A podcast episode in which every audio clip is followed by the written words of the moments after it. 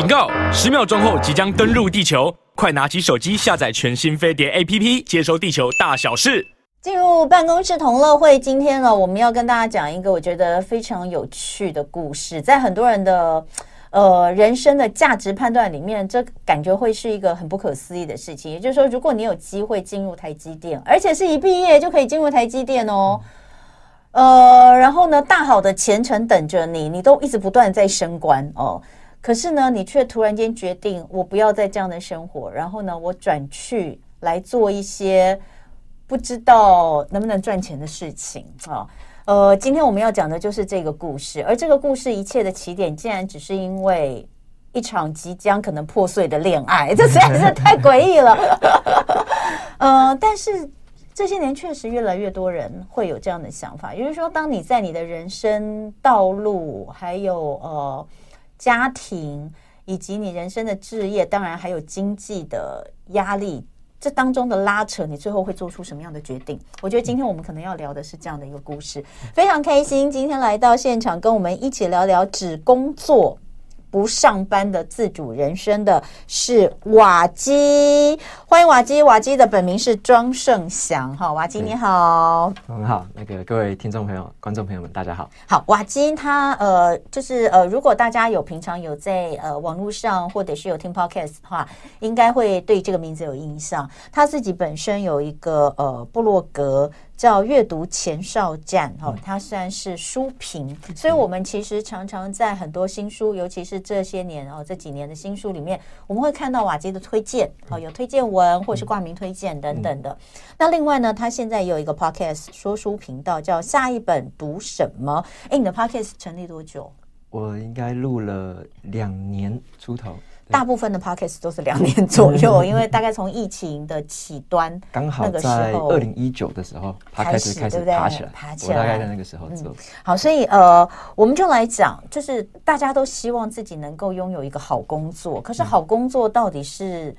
怎么能够拥有？大家就说：“哎，我要充实我自己，呃，我要增加各种的硬实力、软实力，嗯嗯、在呃工作机会来临的时候，我能够比别人多一些的能力，我就有机会抓住这个工作的机会。”可是瓦基。对瓦基来说，好工作不是找来的，嗯，所以，我们今天会分好几个部分来聊。但是，我觉得第一个，当然，我们就要聊他的这个神奇故事。在他最近的这本书《只工作不上班的自主人生》，这是天下文化出版的。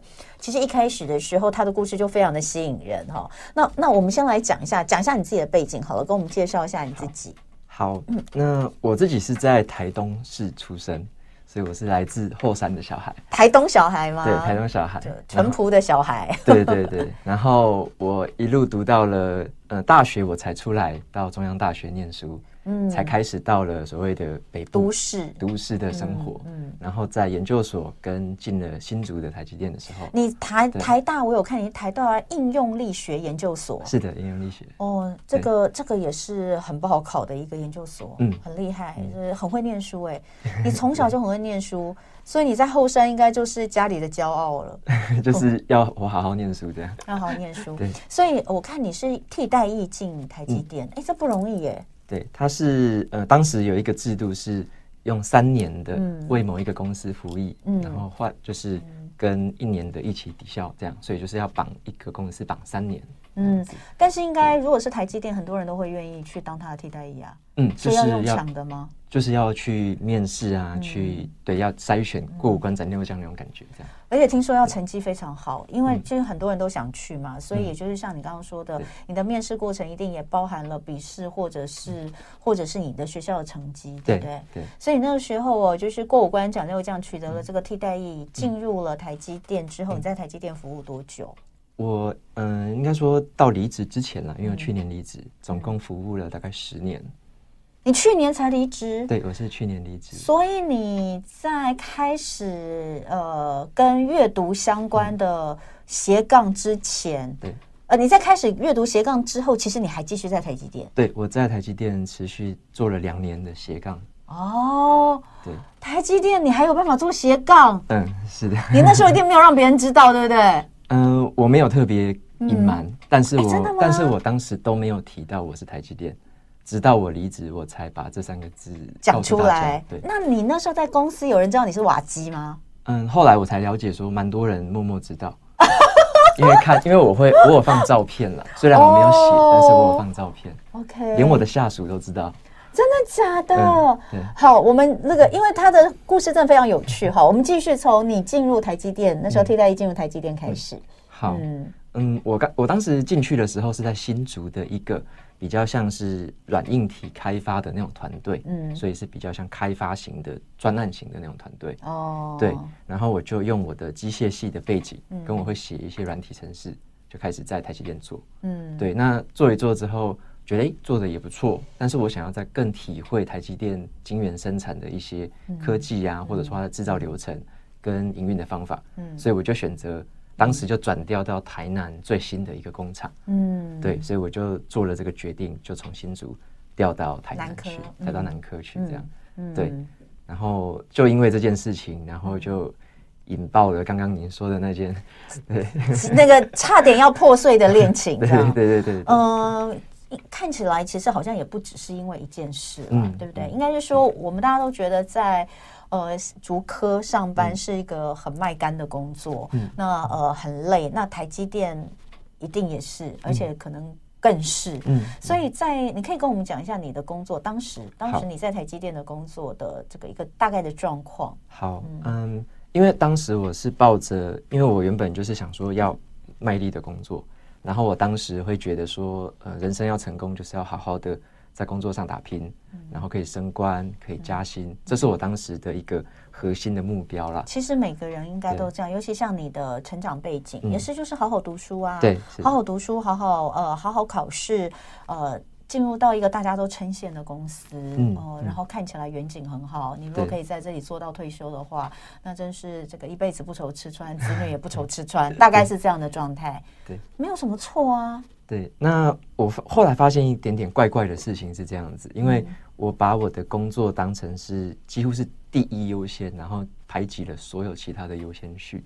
举呃举例来说好了，像我可能跟女友的聚会，或者说跟朋友的聚会。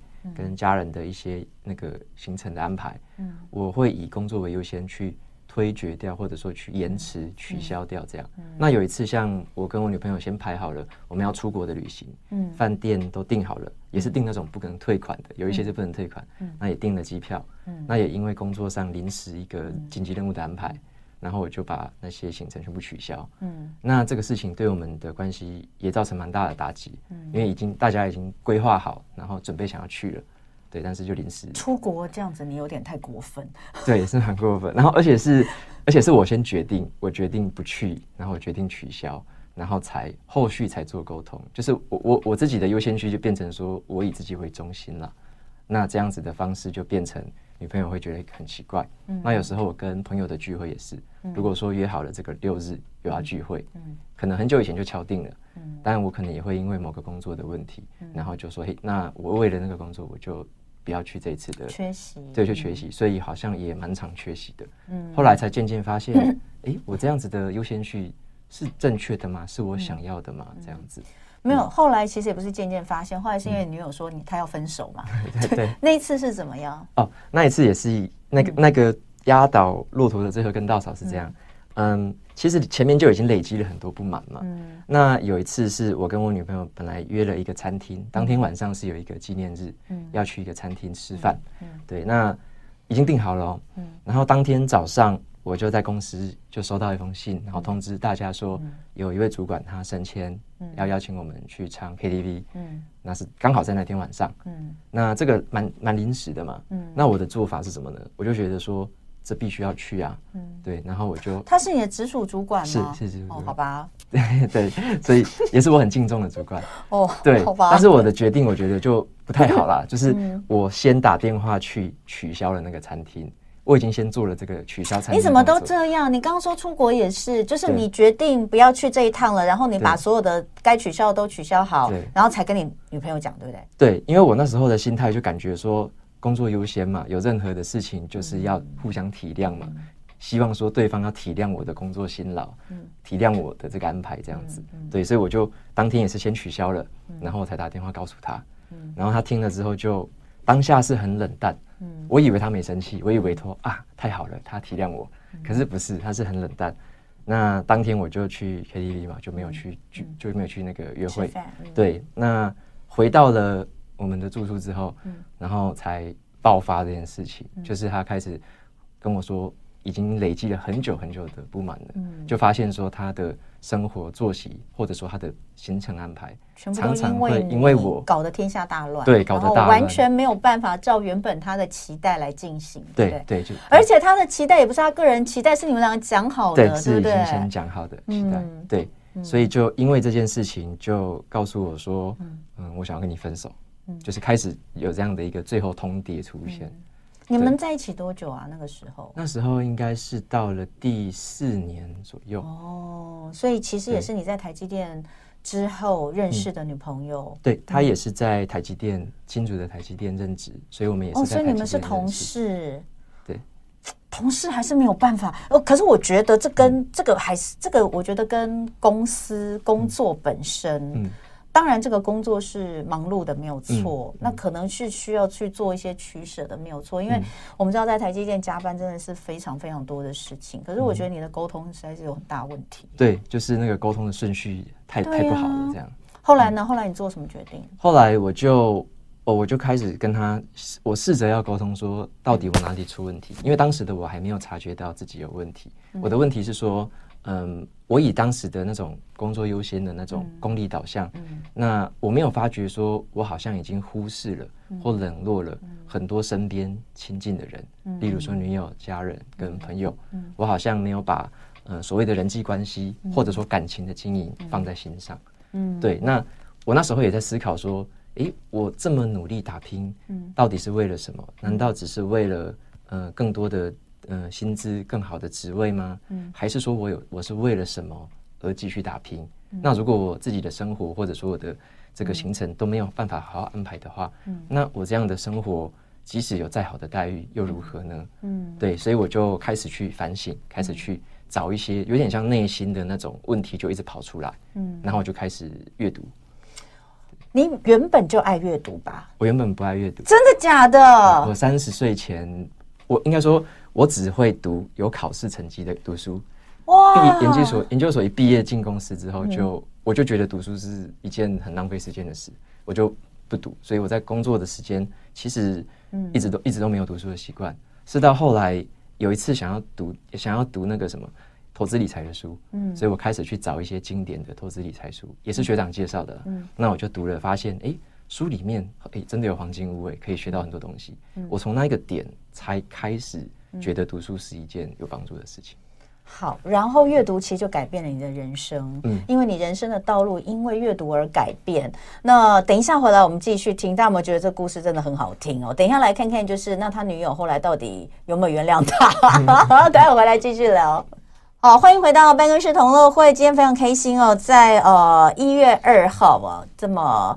一个年度的开始哦。这个今天虽然是因为，可是今天因为是呃连假的最后一天，所以今天还是放假日。可是大家如果在这个新年二零二三年开始，你想要有一些不同的改变的话，我觉得今天这一集真的很好，是你可以这个好好听一听，好好想一想的。在我们现场的这位呢是瓦基，瓦基呢他在阅读界现在呃算是耕耘的非常的不错。那么除了自己的这个部落格之外呢，也有一个 podcast 频道，然后最近也出了一本书，哦，跟他分享只工作不上班的自主人生。那呃，瓦基刚刚跟我们讲了他这个从小到大进入到台积电工作，然后最后发现自己的人生就是不断的在呃追逐更好的职务哦，更多的薪水，但是他好像忽略了生命当中其实有很多别的事。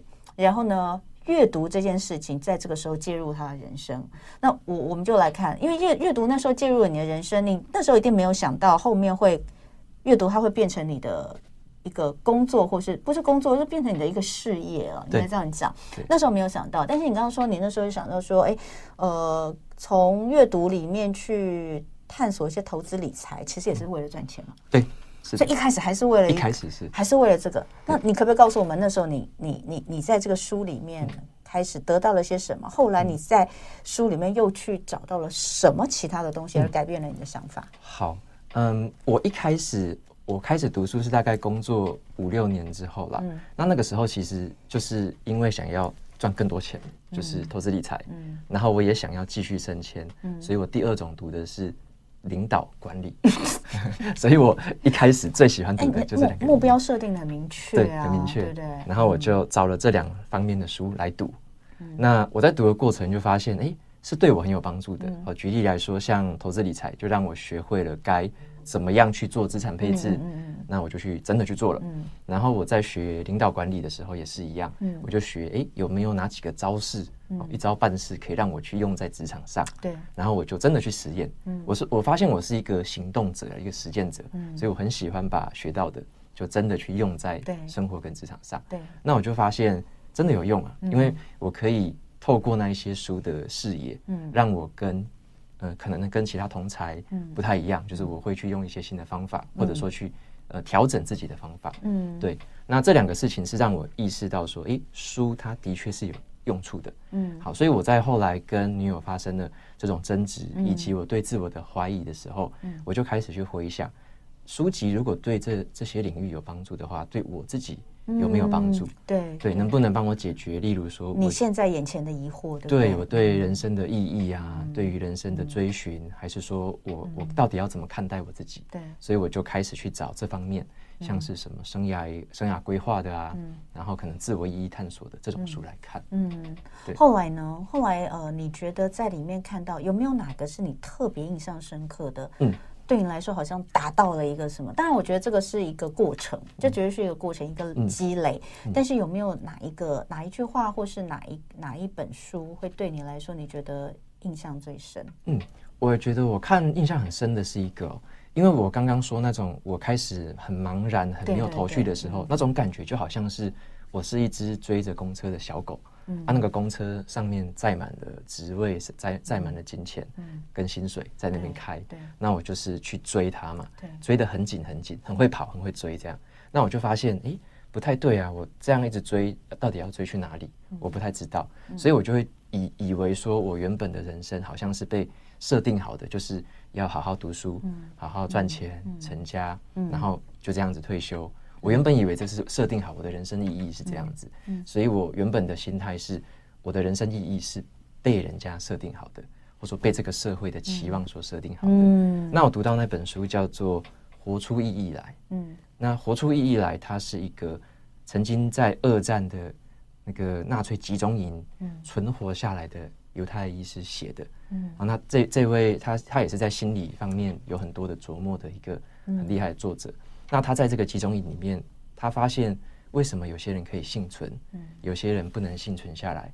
他发现有一个关键，可呃不能幸存下来的人会认为说，被带到集中营里面是一个很悲惨的遭遇，这是我注定的结果，我一定出不去了，我的人生没有意义了。好，这是一种。那另外一种人他不一样，他们即使在这个很惨的环境里面，什么都没有，也身无分文，身上的一切跟家人都被剥夺了，但是这一些人呢？他们的想法是说：好，我我活着就是一种意义了。我可以选择用什么样的心态去面对这个恶劣的环境。好，那一些人他可能还会分一些面包给隔壁的同才，就即使我自己已经吃不太饱了，可是我看隔壁的人不行了，他也会分一点给他。那有些人他可能会在大家很很绝望的时候开始唱歌。嗯，所以你会发现，同样的一个环境，同样一个地狱般的环境，可是一个人的心态。它可以有不同的展现出来的这个样貌，所以这个故事就让我去很了解说，呃，无论境况是什么，无论我现在的处境是什么，我有一个选择的权利，我可以去选择用什么态度去反应，去活在这个世界上。对，所以这个让我去重新的思考说，我能不能去重新定义我自己的人生意义？那书里面有一句话，就是打中我的那句话，就是他说。嗯，不要问这个生命有什么意义，而是生命会反过头来质问你，你要赋予你的生命什么意义？嗯，对，所以我觉得这个话是让我去重新思考，原来需要对人生负责去定义的人，其实是我自己。对，所以我才从这个时间点，我开始去重新的去设想我自己到底是什么样的人。其实对很多人来说，甚至我觉得对你来说，你原本觉得，哎、嗯，我就是照着一个路去走。那其实对你来说，也就是一种意义啊。嗯，我的人生意义好像就是要做到，可是那那个比较那个，我们到最后都会觉得，好像就是我的人生意义，到最后你会觉得我的人生意义是做到大家心目中觉得最棒的那个样子。嗯，大家觉得你很棒的那个样子，而不见得是我觉得很棒的样子。只是常常我们觉得很棒的样子，在我们真的没有自己去想过自己要什么之前，它其实是会跟别人希望你成为的样子是重叠的。是，所以那时候你开始。你那时候有想过说，你在这样子的一个状况之下，大家都觉得你很棒的状况下，你是快乐的吗？我发现我没有那么快乐，没有。对，因为没那么快乐，是因为说，好，即使我在外人眼中看起来这么好，可是呢，我跟我最亲近的朋友、伴侣还有家人相处，其实没有这么理想嘛。我的个人的生活规划常常被打乱，常常会因为一些优先序的安排有出问题。嗯，然后我也觉得，我发现。我即使追到了那一个程度，或者说，其实那个是无止境的。对啊，你要有更更多、更多、更多是无止境的。对，因为你你的升迁其实会一直、一直、一直会出现，一直一直有新的那个公车会一直有新的东西上来，然后你就还是要继续追，对，这样。好，所以呃，后来你开始寻找，不过呃，你的你的部落格是那个时候开始写的吗？对，我差不多就在那一个自我质问的那个时间开始经营部落格。那那个时候经营部落格，你是纯粹想要为你自己做一点记录，还是其实你有在想说，它可以成为所谓的只工作不上班的自主人生的一步呢？嗯，它的顺序是这样子哦。嗯，我不是第一个时间点就开始知道我要做说书事业。而是我前面的半年，我先做了一件事情。嗯，我当时开始在看这些新的书，不同领域的书。我发现一件事，我看完之后好快就忘了。像我刚刚说那一本很精彩的书，我可能看完之后过一个礼拜，嗯，我大概都忘光了。那我发现这样不太行啊，这样好像没有留下什么，或者说没有留下一点记录。所以我就做了一件事。我看书的时候，我就同时做读书笔记。嗯，然后呢，我做笔记一个最主要目的是。让我的印象可以更深刻。好，之后有机会回头再重看的时候，我会想得起来这本书在说什么。嗯，那我还有那时候还有一个想法，我整理了这么多的读书笔记，我要不要把它分享到网络上，变成一篇文章，可以让更多的读者看到。嗯，所以我一开始只是做一个很简单的尝试，我到一个部落格的平台叫做 Medium，嗯，然后我就去写了第一篇的读书心得，嗯，然后写了第二篇、第三篇。开始就有我看到有人就留言给我，告诉我说，你分享的这本书刚好是我要看的。然后还有人留言跟我说，这本书我以前读过，可是我没有想到你说的某些事情。对，那透过这些留言，开始让我去感受到一件事情是，原来我把我自己所努力过的东西，只是再多个几个小时，转化出来分享给别人，就会对别人有很多帮助。嗯，所以这个概念就让我知道说。我可以做一件事情是利己，也可以利他的。嗯，好，那所以我就觉得写读书心得好像是一件越来越有意思的事情。嗯，所以我前半年我就开始没有呃没有什么规律的了，我就开始发表了一些读书心得文章。嗯，那发表了大概三十篇左右。嗯，我就发现说这个好像可以成为一个事业，或者说可以变成一个商业模式。嗯，因为我以前很喜欢读商管书。嗯，因为我说我为了职场嘛，所以我喜欢读商管书。我就开始去思考，如果我要用商管的模式，去把这个读读书心得分享变成一个可以获利的事业，嗯我可以怎么做？对，所以我那时候就用我工作的方法，就是多方的研究去分析，嗯然后去判断说该怎么经营一个自媒体，嗯它会有一个成功的潜力跟成长的潜力。对，所以我就把这些分析做完之后，我就从经营文字型的部落格开始，嗯，然后就自己架站。自己开始写文章，然后持续的很规律。反正你也都会。对，我应该嗯，应该说本来架站是你自己架的吧？对，本来不会，但是我认为我学得会。就是我有一个信念，是我可以透过学习，我可以掌握任何的技能。我觉得你好，你好，你好厉害耶！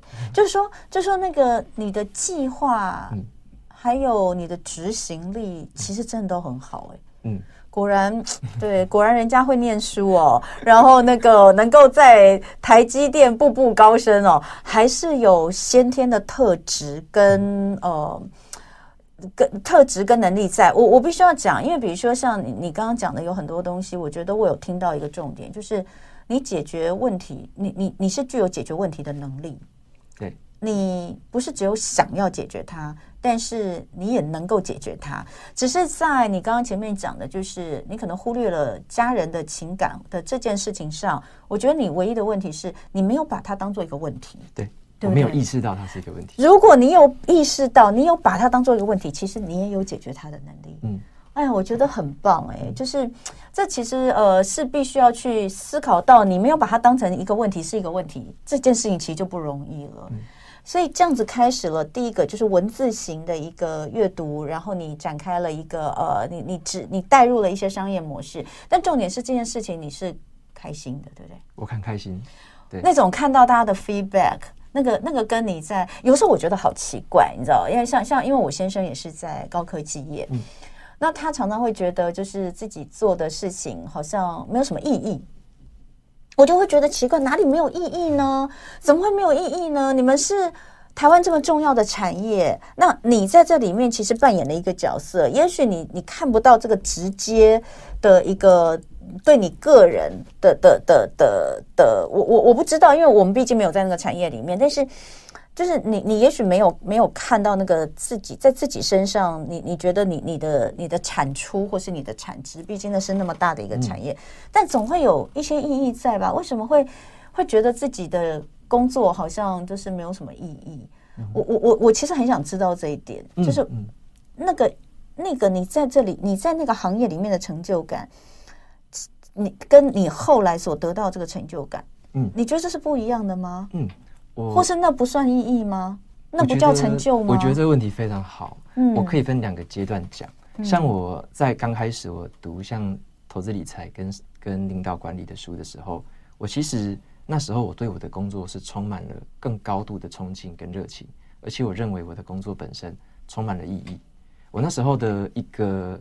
核心的一个理念是这样子，因为当时我们的公司有帮苹果有代工嘛，对对，苹果就是做 iPhone 嘛，对，所以 iPhone 它会推陈出新，每年都会推出新的技术，像是什么人脸辨识啊，一些新的科技，嗯，那我那个使命感就很强，我那时候就会认为，我们之所以要完成，要达到这个 schedule，要达成这个那叫什么行程，或者说达成那个时间点要发表某一个产品，那我们为了要让它也可以顺利。我们必须要准时的交付他们这些产品嘛，所以我那时候的使命感就很强，就是我在做的某一个小环节的事情，是可以帮助世界上更多的人去得到一个新的好人脸辨识科技，这是以前没有的。对呀，所以我那种使命感会很强。如果如果我这个小环节出问题，如果别人没办法帮我救火。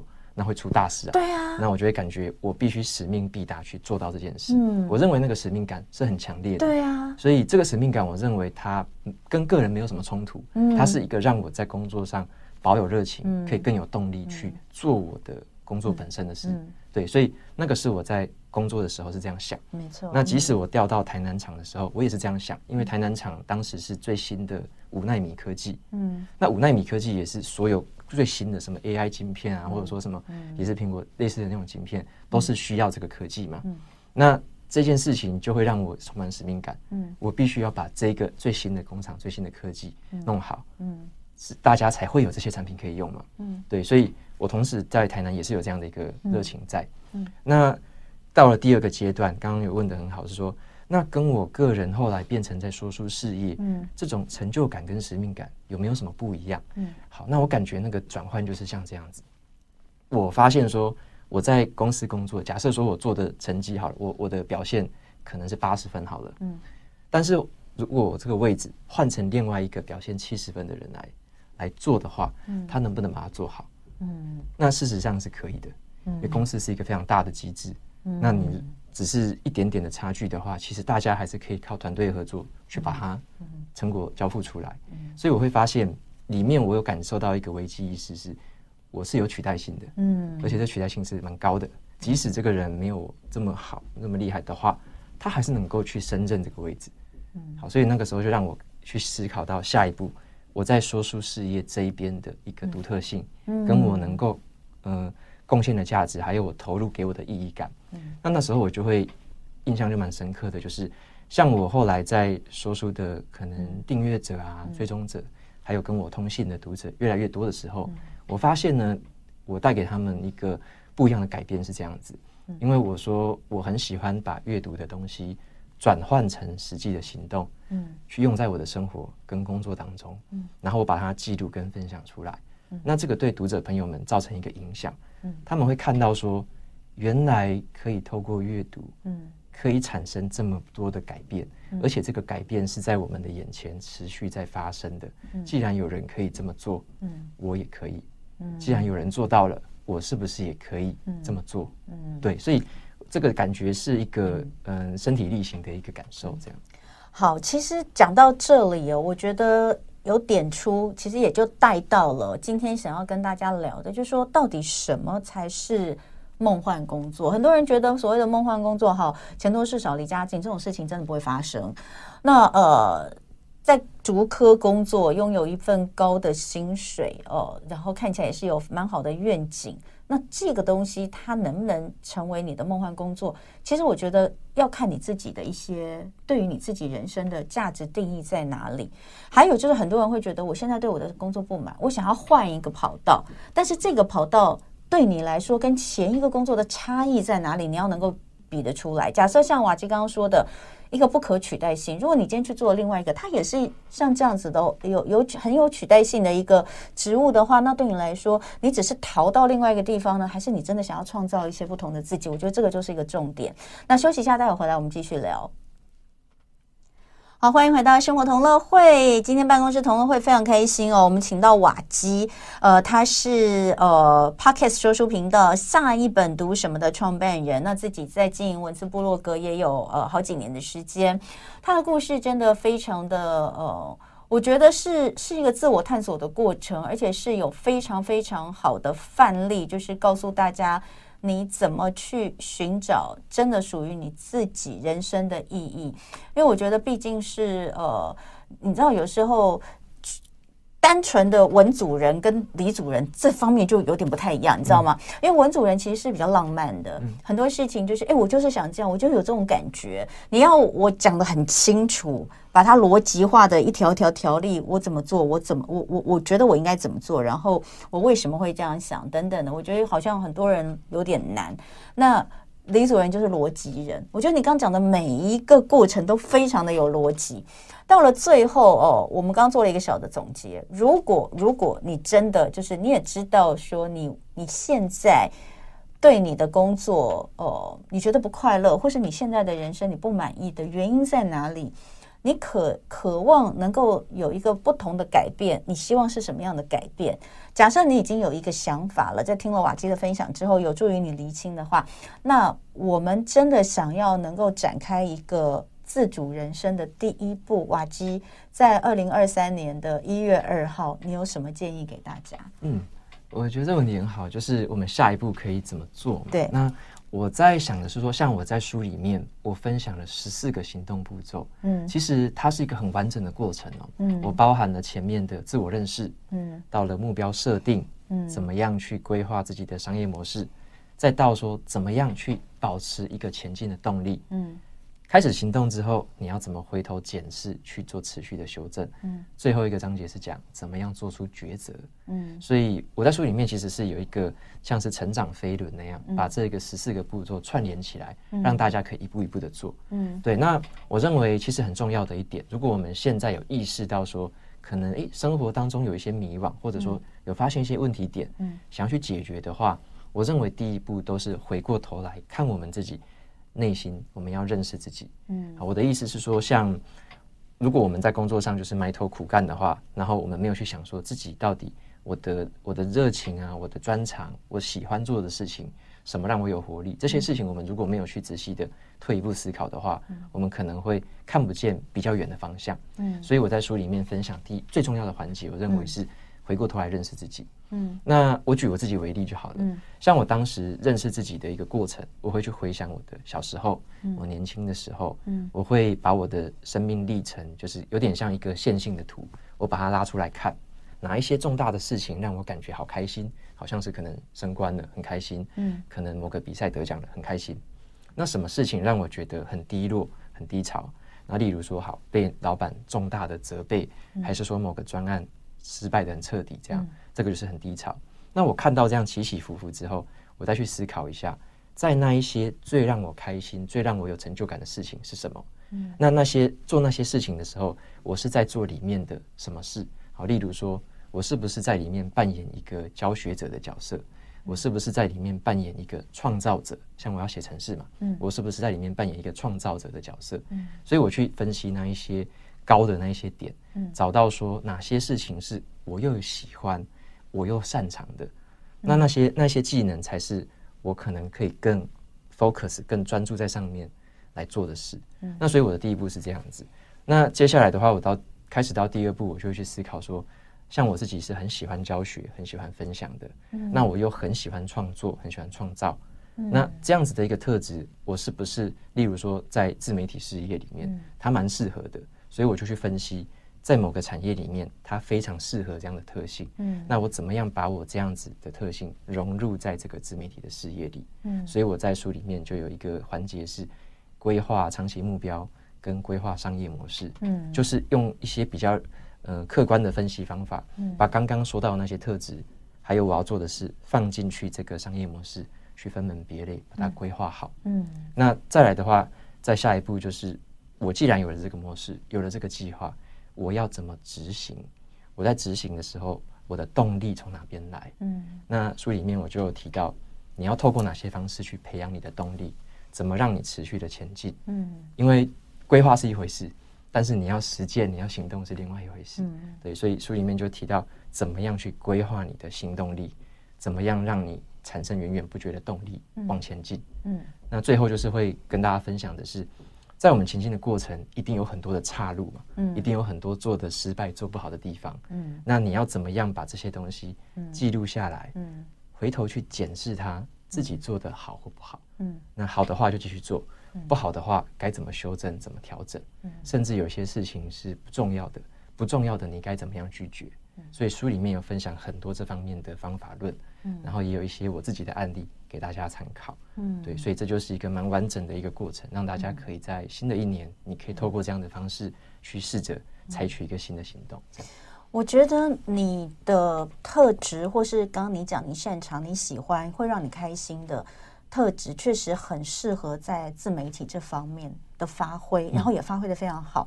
在这些年当中，因为自媒体的崛起，很多人都希望能够在自媒体这里成功，但并不是所有的人都可以，但却很多人想要往这个方面成功。所以，或许有一些我们的听众朋友，他也跟你一样，他觉得现在在这个工作，或是可能可能。他的他不知道，呃，就是下一步的追寻对他来说这个意义在哪里？但是他也许也不那么适合，就是像自媒体。你你觉得，如果以自媒体之外，还有没有什么其他的例子是可以让大家去想到一个转换，就是发挥自己所谓的专长？有些人可能就是不太会分享，不太会说，或是想法比较少的人，对。就是说，会不会这样子的一个东西，所谓的自主人生，一定要是自媒体，嗯，一定要是自己能够掌控的事业。那、嗯、如果不行的话，是不是这个人他就没有机会拥有所谓的自主人生？嗯，我认为是这样子的。像，呃，我我自己会分为所谓的，像我们在受雇者，嗯，受雇者是就是在某家企业、某家公司上班，嗯、或者说帮忙接案。就是你是一个受雇者的角色，嗯、那另外一种角色是像我前面分享的，是你可能拥有一个自己的事业，拥、嗯、有一个自媒体。我认为这两件事情它，它它不是完全冲突啦，但是它也是可以，呃，不同的人在不同的领域也是可以做得很好。嗯、例如说，你说如果我是一个受雇者，我能不能有自主的人生？其实也是有可能的，因为你受雇的形态，你有可能是例如说采取远端工作的公司，嗯、或者是呃跟。你理想当中的生活形态比较接近的公司的工作，例如说，如果你是一个喜欢朝九晚五生活的人，这是你的自主嘛？你希望是朝九晚五，那我当然会去找寻这样子工作类型的公司，嗯。我就不会去找，例如说要跑业务的，要跑国外的，我就不会找那种工作。所以我认为，对受雇者来说，他比较需要找到的是工作形态是跟他生活形态可以符合的，嗯，就是完全可以符合的。那你需要去找到这样的东西，嗯，但是对于呃个人创呃，对于个人，如果你要打造一个事业的来说，这个自由度就非常高，嗯、难度高一点，但是它的自由度更高。你可以把你的工作形态完全依照你想要的生活形态去打造。嗯，对，所以我我认为是这样子。嗯，那你说会不会有比较适合自媒体的，或比较不适合自媒体的？我认为自媒体这一个名词呢，它只是一个概念。嗯，我们其实每个人都在经营自我的形象。嗯，也要自还有个人的品牌。嗯，其实这个字呢，我们不用把它想得说太太专业哦，就是就是说，我们其实，在职场上其实也有自己的个人品牌。对，像我在职场上，我们在公司里，我们也会跟不同的部门合作嘛。嗯，我们也会有给别人的形象。我们发的每一篇 email，我们做的每篇报告，我们分享的每一个讲座，其实都是在建建立我们的个人形象。嗯，所以那也是个人品牌的一种，只是你的个人品牌是在。公司的圈圈内，还是说你是在网络上放大到更多全台湾、全世界，就是这个差差别。那我当然会以更长期的眼光来看的话，那其实你是可以接触到多广，这是一种。那或者是你要接触的更深，如果你要在公司持续的生根，那你可能是要在公司这个圈圈持续的生根，这个产业持续的生根。所以我认为，呃，每个人采取的策略跟方式不一样，但要有一个模式可以让自己前进。好，那最后做一个做一个 ending 啊，我我觉得你讲一下你自己觉得定义的梦幻工作到底是什么？好，嗯，我认为梦幻工作有三个元素啦。嗯，第一个是我可以创造出独特的价值，就是非我不可的。嗯，就是这个工作要由我来做，它才有很有个人特色。嗯，有个人的元素在里面，这是第一种。对。那第二个，我认为是。它可以让我有时间自主的安排。嗯，我比较喜欢去规划我自己早上要做什么，下午做什么，傍晚做什么。我希望有一个完全对于时间的掌控感。嗯，这是第二种。嗯，那第三个是第三个元素是说，这个梦幻工作的工作形态必须完全符合我想要的生活形态。嗯，例如说，我想要的生活形态，以我自己为例。我希望可以很自主的去安排我跟亲人、朋友，嗯，他们相处的所有活动，嗯，然后我也可以去选择，呃，合作或不合作哪些案子，嗯，我能够有完全的自主权，对于，呃，生活的选择，还有目标的选择，有完全的自主，所以我认为可以完全符合这三个要素的，就会是我心目中的梦幻工作。这样，每个人对梦幻工作的定义不一样，所以呢，我觉得在二零二三的开头。不如先想一想你的梦幻工作是什么，那然后我们开始，如果要做一些改变的话，瓦基今天所说的东西，我觉得是非常非常的适合你去思考一下。那今天很谢谢瓦基哦，呃，我觉得聊得非常开心哦。那呃，也再次的跟大家推荐他的这本书《只工作不上班的自主人生》。呃，这不是代表说你一定要去自己创一个业，而是说你怎么样可以把，当你如果即便是受雇者，可是你可以感受到，我不是在上班。